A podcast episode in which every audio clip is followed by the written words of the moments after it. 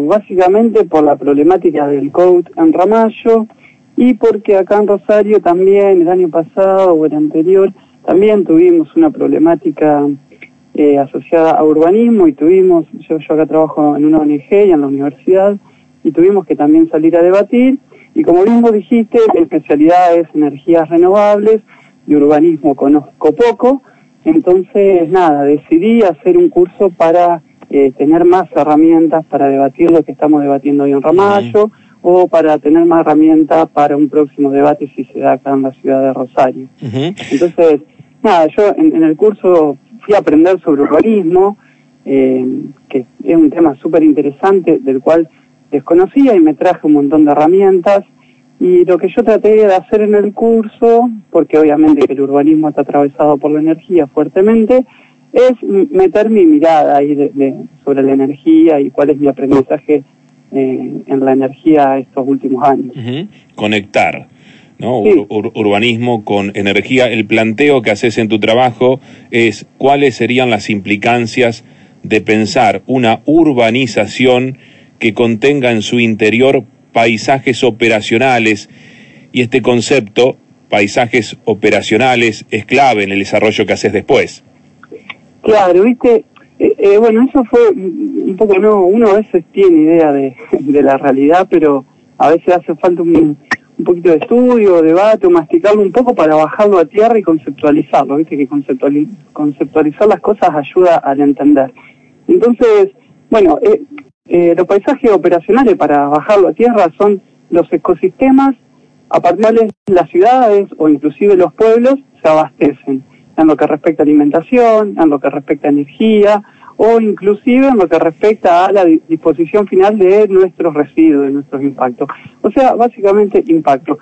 los paisajes operacionales en las ciudades o en los pueblos son los espacios donde se producen los impactos de nuestro modelo de vida. Entonces yo traté de meterme ahí. Bueno, vos si ya escuchaste la charla, vos ya sabés qué mirada yo tengo, o, lo que yo aprendí sobre la energía y la problemática que me generó adentro mío. Entonces, yo desespero por concientizar, eh, por visibilizar lo que yo aprendí, para que tomemos conciencia de la magnitud del problema en, en, el cual estamos metidos. Entonces, una de mis ideas es, digo, bueno, eh, eh, yo dije, que, lo, esto lo, planteé en el curso. Te recuerdo que en el curso había gente de diferentes estados, de diferentes países latinos. Entonces yo tiraba esta provocación fuerte así para, para pincharlos, ¿viste? Para pinchar a, gente que ocupa cargos públicos en el Estado. Y yo les decía, ustedes saben realmente, la, porque se habla mucho de una, una nueva tipo de ciudad resiliente, que se adapta al cambio climático y demás que a mí me suena todo a verso, ¿viste?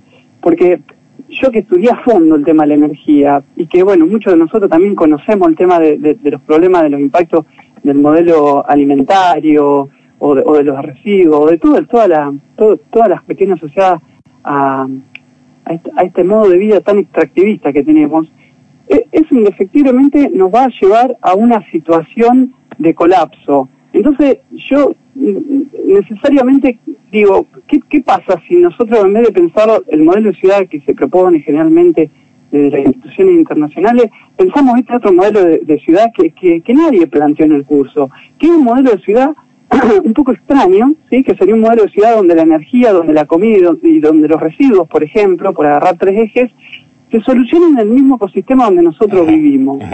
¿Podríamos tener este estilo de vida o empezaríamos a tener otras eh, relaciones sociales, otras relaciones con la naturaleza, empezaríamos a, poner en preponderancia otras cosas. Es como hacerse cargo de eso, ¿no? Claro, exactamente. Es como comunidad, decir, bueno, yo este, elimino tanta basura, tantos residuos, me tengo que hacer cargo, lo tengo que resolver adentro. Yo, yo, necesito tanta energía, bueno, a ver cómo hago para generarla. Ahí, ahí, ahí te encontraste con una este, pared que le decís vos, te, chocaste con, con, una pared que, está bueno que después lo digas para que tampoco se piense que esto es algo este, del plano utópico. Eh, no. no, pasa por ahí, pero está bueno esto porque también después lo enganchas con otra idea que a mí me parece fundamental respecto a por qué no hay un mayor compromiso por parte de la población Y, en parte tiene que ver porque no se ve, ¿no? Esto es la idea de visibilizar. Digo, sí. Y yo lo pensaba en mi casa, ¿no? Entonces, si a vos te dicen, eh, a partir de mañana no va a pasar más el recolector de basura. Fíjese qué hace usted con la basura que elimina en su casa.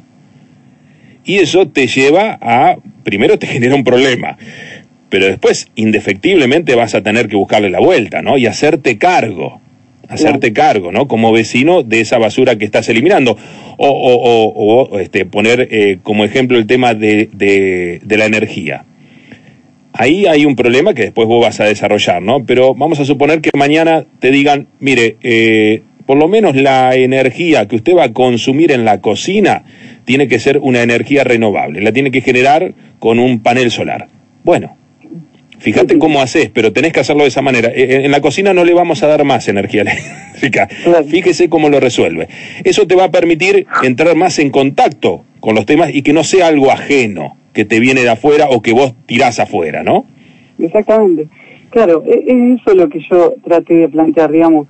Eh, a ver, Leo, viste que el contexto que vivimos hoy es un contexto en el cual nos estamos extinguiendo, no lo digo yo, sí, lo dicen organismos internacionales, lo dicen los intelectuales más interesantes de nuestro país, dicen que nos estamos muriendo. Y no hace falta leer a ningún intelectual, sino hace falta ver lo que pasa en nuestro pueblo, ¿no?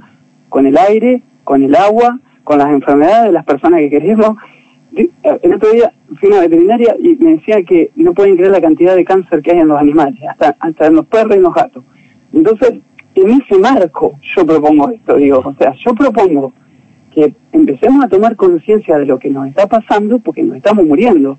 Y, nosotros que estamos un poquito más grandes, va a separarse, pero para, para la gente que viene, para los pibes y las pibas que, que vienen, no le vamos a dejar absolutamente nada. Entonces, si no pensamos ¿Cómo hacer para visibilizar lo que está pasando? Y a mí se me ocurrió esta idea, que como bien vos lo ejemplifica, eh, no sé cómo vamos a hacer para ocuparnos de, este problema. Vos hace mucho tiempo me preguntaste una vez por qué yo creía que no había participación, eh, tanta participación ciudadana. Y ese día me dejaste pensando. Y, y estuve reflexionando todo este tiempo. Yo ese día casi te tiro una respuesta rápida, pero bueno, yo creo que es un poco la enajenación que nos provoca el sistema donde vivimos. La cantidad de cosas que nos pone a disposición para no ocuparnos de los verdaderos problemas. ¿sí? Como el discurso, el discurso de ese discurso de Costoya o de Díaz o de todos los concejales que han dicho siempre lo mismo del trabajo. ¿Viste? Hace falta trabajo. Yo siempre me pregunto, ¿qué es lo que hace falta? ¿Trabajo o, hace falta otra cosa, me pregunto, digo, no, no, no le impongo, digo, porque tal vez, qué sé yo, a mí lo que me hace falta es una vida digna, una buena casa para poder compartir con la familia, comida sana, salud, pero no trabajo, porque como, como que existiese una, una relación lineal en que si vos tenés trabajo, vas a tener eso otro. Eso es verdad, porque, qué sé yo, hoy, ¿con, con qué trabajo te compras un terreno? ¿Con qué trabajo te compras una casa? imposible, viste, que eh, salvo que tengas un empleo en una multinacional, sí, que te da un, buen salario, ponele un buen salario, entre comillas, podés llegar, por ejemplo, a pagar un, crédito hipotecario en 30 años, qué sé yo, ponele.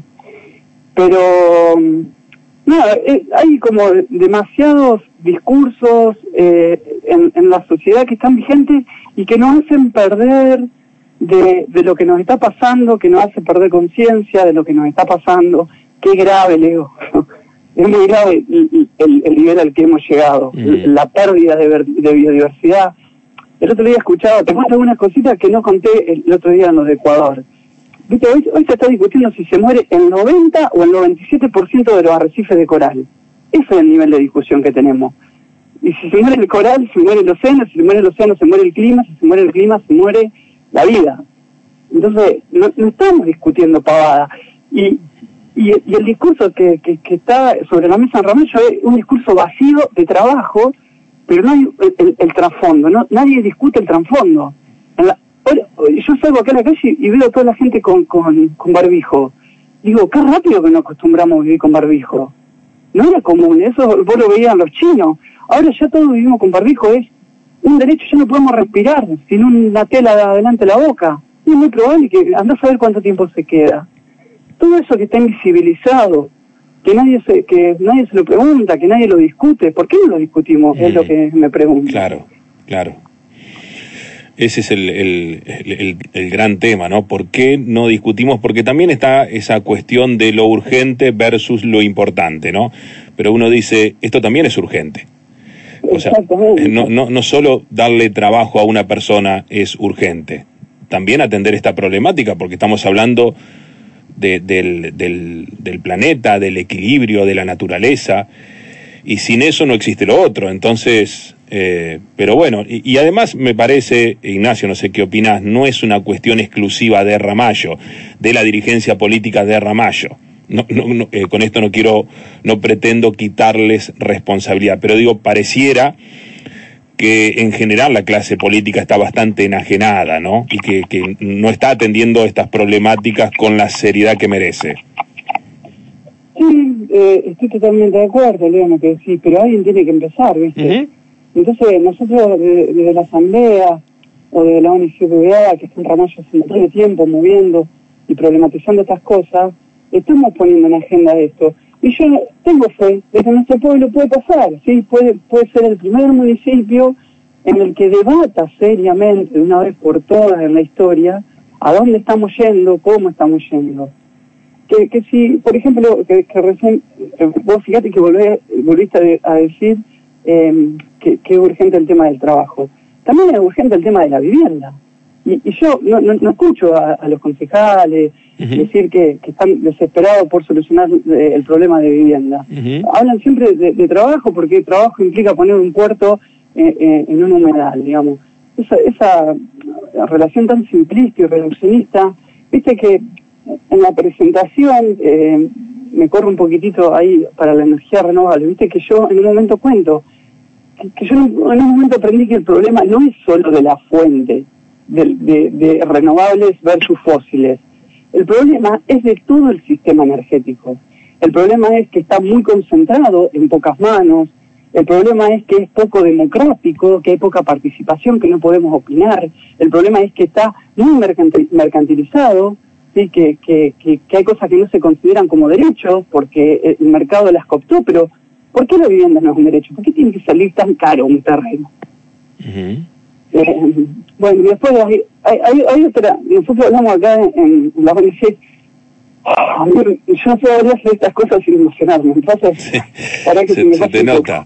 Vos sabés que ayer escuchaba, ayer escuchaba la presentación y estaba con mi señora escuchándolo y le digo, se emociona, se emociona. No es común escuchar a una persona hablar del medio ambiente, eh, y emocionarse. Eh, y, y, medio como que nos quedó la duda si era un problema de, de, internet, que no era buena la señal, o te habías emocionado, pero acá me lo estás confirmando que es un tema que, que te puede, que es muy fuerte, que lo sentís mucho.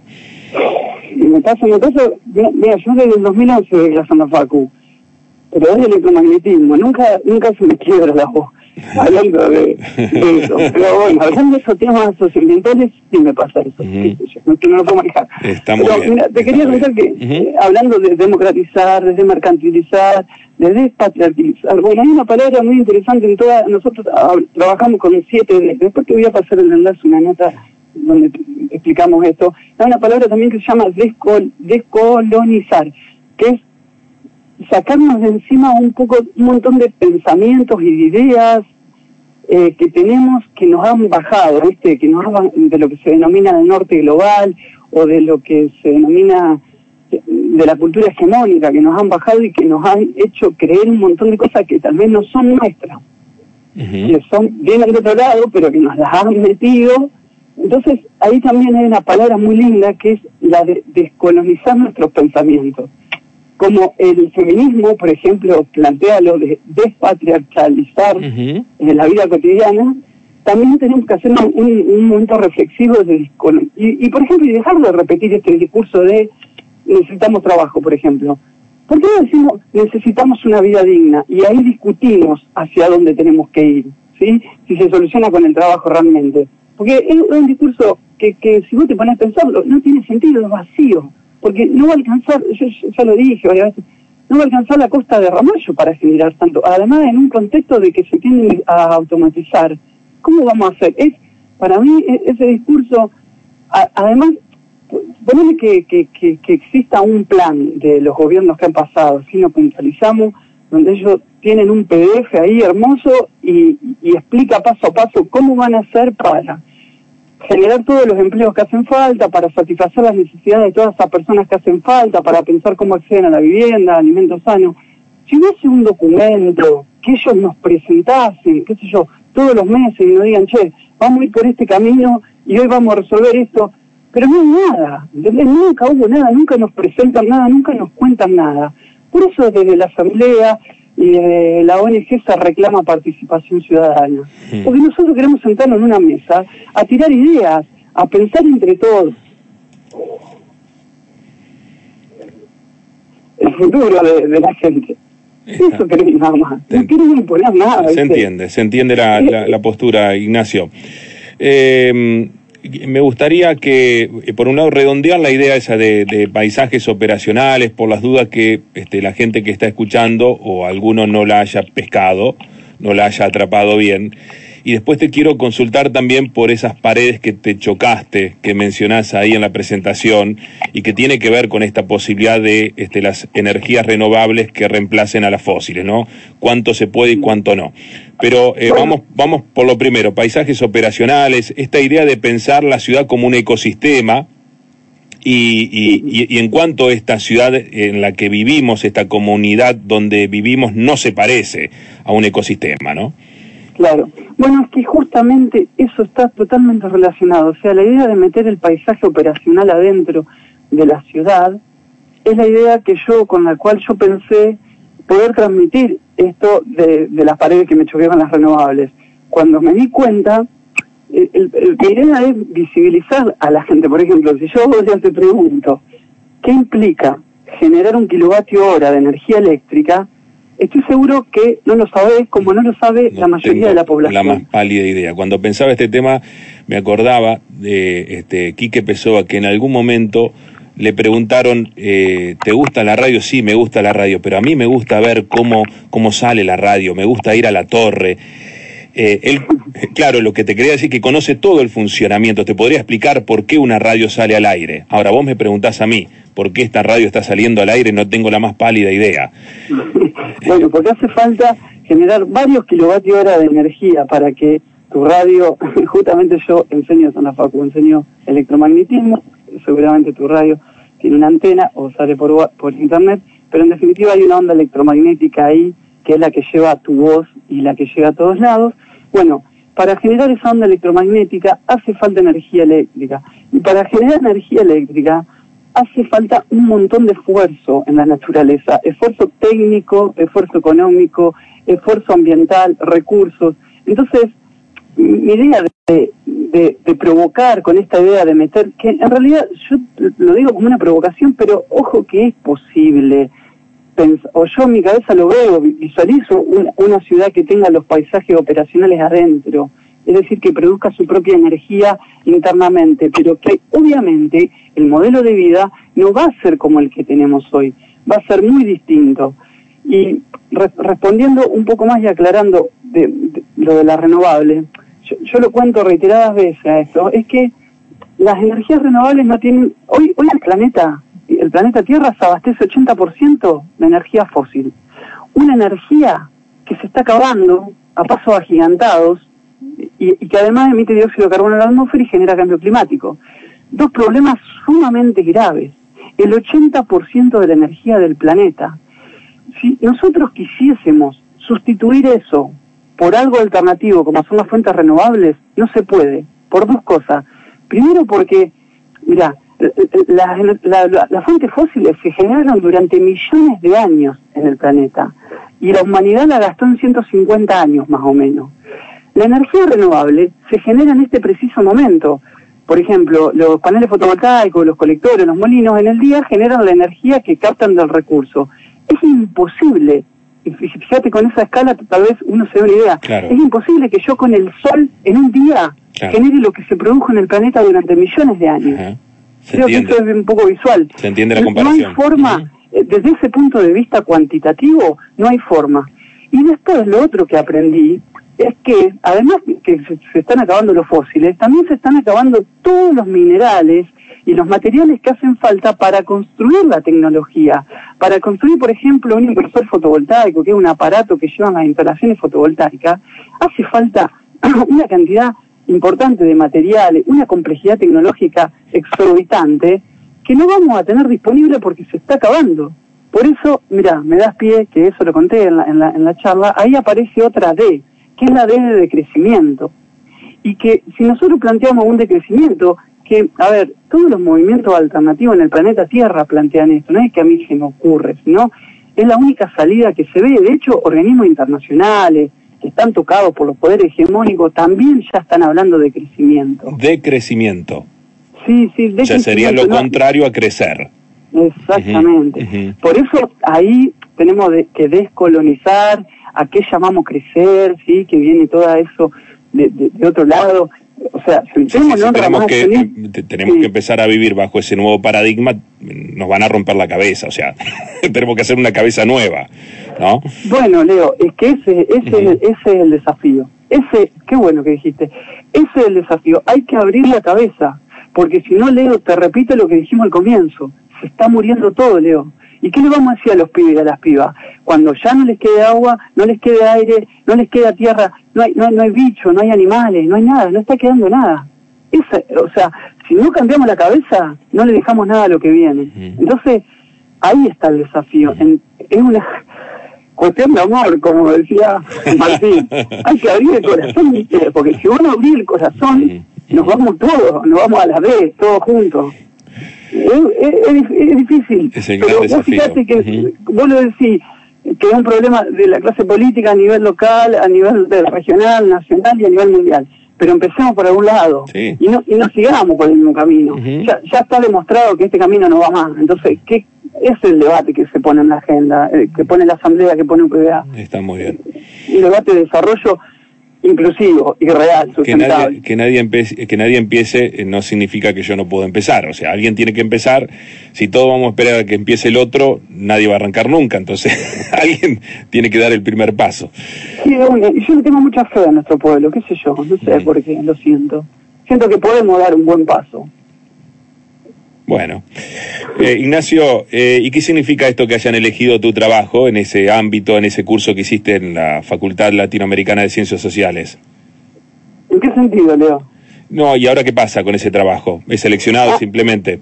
Y bueno, eh, básicamente el, trabajo ese es una herramienta más para poder compartir con la asamblea, con ese grupo de personas que está ahí elaborando todos los días en un grupo de WhatsApp, porque estamos todos el día escribiendo, ¿no? Pensando en ideas, pensando qué hacer. Que no sé, es una herramienta nada más, Leo, para seguir pensando cómo mejorarlo, ¿viste? Cómo, cómo mejorar eh, lo, que queda para nuestro pueblo, lo que queda para el mundo. No sé, me gusta hacer eso. está muy bien.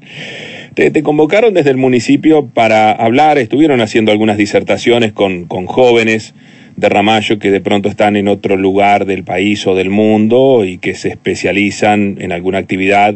¿A vos te convocaron? No, no, no. no, es, una, buena oportunidad esta, teniendo en cuenta eh, lo que fue eh, la, ponencia en la Facultad de Ciencias Sociales de Latinoamérica y, y que tu trabajo haya sido seleccionado, me parece una buena oportunidad para que le hables a los jóvenes en general y principalmente a los de Ramallo. Ojalá que desde el municipio te contacten. Bueno, ojalá, Leo. Sí, bueno, si se puede aportar en algo, obviamente que bienvenido. Es, muy interesante todo lo que planteas. Bueno, Leo. No creo que mañana haya una reunión de gabinete urgente para hablar de esto, pero bueno, lo importante es que la gente lo vaya de a poco eh, tomando, eh, absorbiendo, entendiendo, ¿no? Porque de eso se trata fundamentalmente, ¿no? De entender, de entender cómo es todo, los impactos, cuál es el modelo que no se puede sostener en el tiempo, por qué no se puede sostener en el tiempo, por qué yo no puedo seguir tirando residuos alegremente hasta este el cansancio, que todo tiene un límite, ¿no? Pero es importante verlo, entenderlo, aprenderlo, y, fundamentalmente eh, verlo y, por eso me parece muy importante este concepto que planteas en el, en el trabajo que tiene que ver con, con los paisajes operacionales, ¿no? Sí, Si yo lo tengo adentro de mi casa, lo tengo que resolver. Ahora, si yo lo tiro en la casa del vecino, no lo veo más. Exactamente. Eh, eh, y, pasa por ahí, hay que arrancar, ¿no? Hay que entender que esto así, de esa manera, no, no, no camina.